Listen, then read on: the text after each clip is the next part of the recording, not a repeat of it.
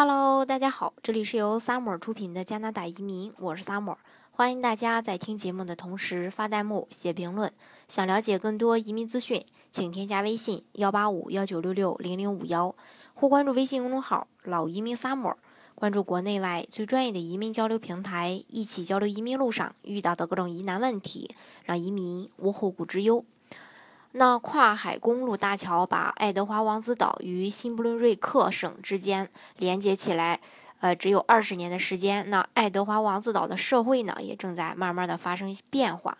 根据呃《环球邮报》报道啊，移民到这个加拿大最小省份的人呢，也越来越多，而且大部分都是来自中国。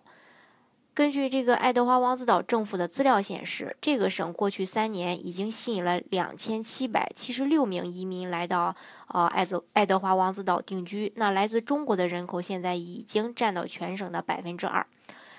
嗯，很多人会发现呀，住的时间越长，就越会喜欢这里。那对于啊我来说，我们住在这里时间越长，就越喜欢这里。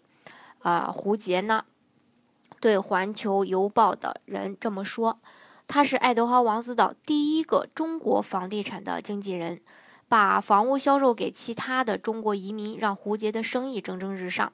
那在过去的七年中呢，啊，他曾经服务过二百个家庭。罗兰，呃，这个罗兰德刘啊，四年前与妻子搬到爱德华王子岛，开了个旅行社。他呢有两个女儿，其中一个女孩呢是出生在这里的。”所以说，对他们，呃，家里人来说呢，这是一个真正的岛民。刘先生呢，想要出售房屋，他带着可能这个要买他房子的这个买家李永新，查看了自己在爱德华王子岛首富夏洛特镇的房产。刘先生现在把这处房产租着租了出去啊。李呃李永新先生呢是今年四月搬到爱德华王子岛的，他呢是在这里享受退休生活的。李先生说，这里的人很友善，乐于助人，缓解了文化差异给他们带来的压力。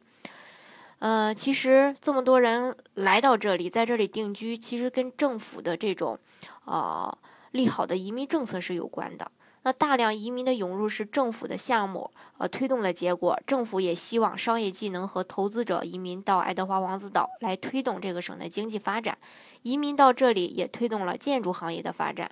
承包商达奇正在忙着为中国客户装修房子。他说他曾经在另一个亚洲国家日本工作过几年，所以说对亚洲雇主的喜好呢也有所了解。如果你能够了解你所工作的这些人，真的是很棒的感觉。达奇是这么说的。另外呢，呃，中国社区现在也是爱德华王子岛的第三大社区，但是他们希望能够融入主流社会。郭女士和丈夫共同经营了呃一个社区中心，这个中心呢提供很多的项目。她指着其中的一个小册子说：“这里是英语语言夏令营，本地人办的。”郭女士呢，希望其他的移民能够顺利的融入这里的社会生活，呃，不要像她刚来的时候那样遭受到同样的挫折。当她，呃，就是说当年她第一次考驾照呢就失败了，因为她不知道这里的交通规则。她转弯的时候没能在红灯前停下来，因为在这里，如果你看到了红灯，必须要停车。另外呢。在爱德华王子岛还可以互相学习。爱德华王子岛的当地人也从中国移民那里学了不少东西。在斯特拉特福德，一个新的乒乓球培训中心也十分的繁荣。来自中国的移民展示了中国这项最受欢迎的运动之一的一些细微技巧。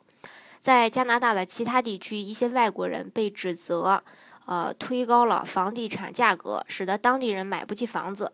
但是爱德华王子岛有长期的保障，限制把当地房产卖给非本省的居民。外国居民的房产税比永久居民要高。爱德华王子岛房地产协会的会长韦伯斯特说：“韦伯斯特说，更为紧迫的问题是如何让新居民留在岛上。有些人符合移民项目会。”这个移民到这里，他们呢也查看其他的省份。那很多人来自大城市，他们还是喜欢大城市。威伯斯特说，所以我们看到了很多人还是搬到了多伦多和温哥华、蒙特利尔，或者说较大的城市。但是罗兰德刘说，他还是计划留在当地。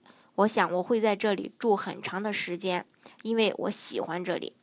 那今天呢，跟大家就简单的分享了一下居住在爱德华王子岛的华人对爱德华王子岛的一些印象，其实总体来说还是非常不错的。那爱德华王子岛目前也有很好的一个移民政策，比如说这个大西洋四省的雇主担保呀，还有这个爱德华王子岛的企业家移民啊等等，都为大家呢呃移民爱德华王子岛提供了机会。那大家如果是说真的喜欢这儿的时候，可以根据自己的一个实际情况来选择适合自己的项目，移民到爱德华王子岛，在这里定居生活发展。好，今天的节目呢就给大家分享到这里。如果大家想具体的了解加拿大的移民政策的话呢，欢迎大家添加我的微信幺八五幺九六六零零五幺，或是关注微信公众号老移民 summer。关注国内外最专业的移民交流平台，一起交流移民路上遇到的各种疑难问题，让移民无后顾之忧。